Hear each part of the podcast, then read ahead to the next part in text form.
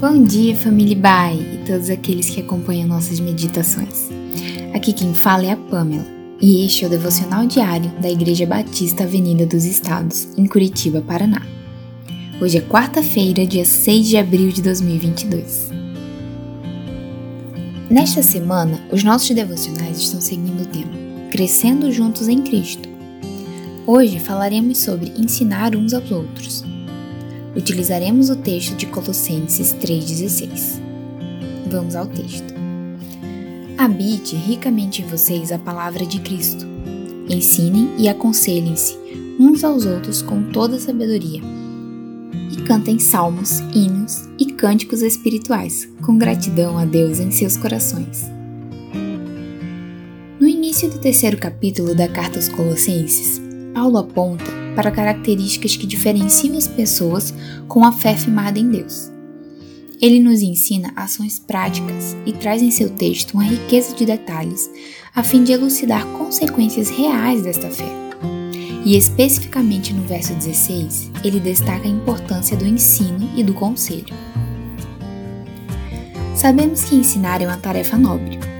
Não há um grupo social que desmereça o ensino mesmo em diferentes culturas, a questão de passar o conhecimento é sempre valorizada. O apóstolo Paulo é uma das principais figuras na propagação do Evangelho, e a essência de suas ações é baseada no ensino. Nós, como corpo de Cristo, também temos essa nobre missão. Afinal, após a propagação do Evangelho a novas pessoas, é necessário um discipulado contínuo que tem como um dos pilares principais o ensino da palavra de Deus. É nesta hora que relembramos os ensinos de Jesus com relação a ser servo. Isto porque falar de crescimento, que é o tema geral desta semana, é falar de abrir mão do individual para contribuir com o coletivo. Algumas vezes nós fazemos o ato certo de adquirir conhecimento e amadurecer. Porém, guardamos toda essa carga somente em nós mesmos.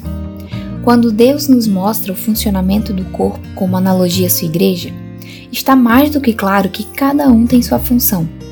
No entanto, somado ao ensinamento de Jesus em Mateus, é possível concluir também que todos têm a tarefa de fazer discípulos, ou seja, propagar o Evangelho ensinando e aconselhando. Queridos, o meu desejo é que hoje você possa refletir nesta palavra e perceber que o alimento espiritual que tem te alimentado precisa ser compartilhado.